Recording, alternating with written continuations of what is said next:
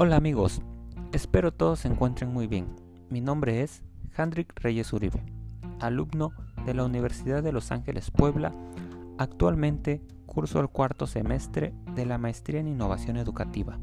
En esta ocasión, desde la materia de formación continua, impartida por la maestra María del Rosario López Cernas, comentaremos tres lecturas.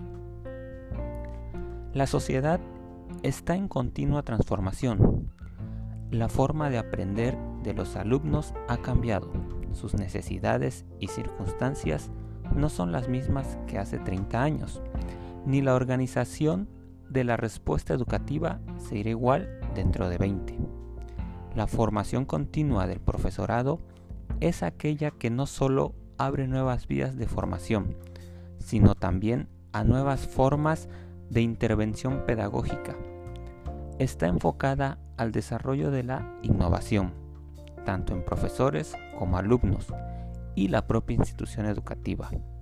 Las investigadoras María Teresa González y María Trinidad Cutanda nos dicen que el análisis de la formación continua es una cuestión llena de controversias y complejidades, debido a que gran parte de ellas se centran más en cómo influye la formación recibida en los propios docentes, sus aprendizajes, actitudes y prácticas, que en el alumnado y sus resultados.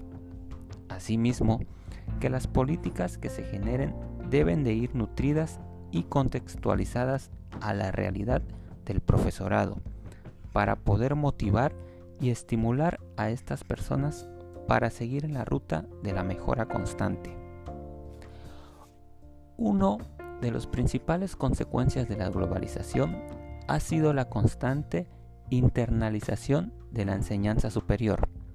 Hans de Witt nos hace referencia a que la internalización a lo largo de los años ha pasado de ser una cuestión reactiva a una cuestión proactiva, de lo cooperativo a lo competitivo. A esto le sumamos los diferentes acentos y enfoques tendremos como resultado diversas estrategias de internalización. Las bases académicas varían con el tiempo y, según el país o la región, no se excluyen mutuamente y conducen a diferentes enfoques y políticas. Actualmente, con la predominancia global del idioma inglés, los cambios tienen lugar a un ritmo veloz en muchas partes del mundo y las bases están cada vez más y más interconectadas. Finalmente, Evangelina López nos dice que la educación superior en el contexto mexicano recae directamente en las instituciones, ya que deben asumir la responsabilidad social de formar a profesionales competentes que intervengan en su entorno para contribuir al progreso de su profesión. En la actualidad, el acceso a la educación superior se percibe con equidad y atiende la matrícula permitida en los diferentes programas educativos que se ofertan.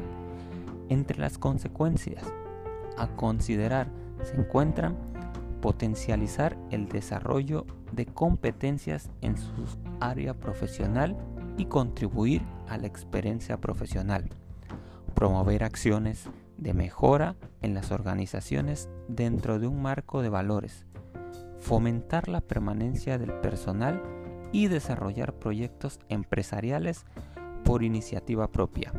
No debemos dejar de lado los factores sociales, políticos y económicos, ya que estos integran una educación de calidad donde la evaluación siempre será un indicador para la mejora continua.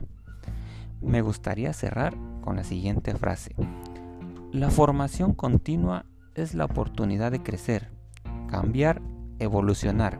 En definitiva, girar al ritmo al que gira el mundo. María Ángeles Zurita. Muchas gracias y hasta pronto.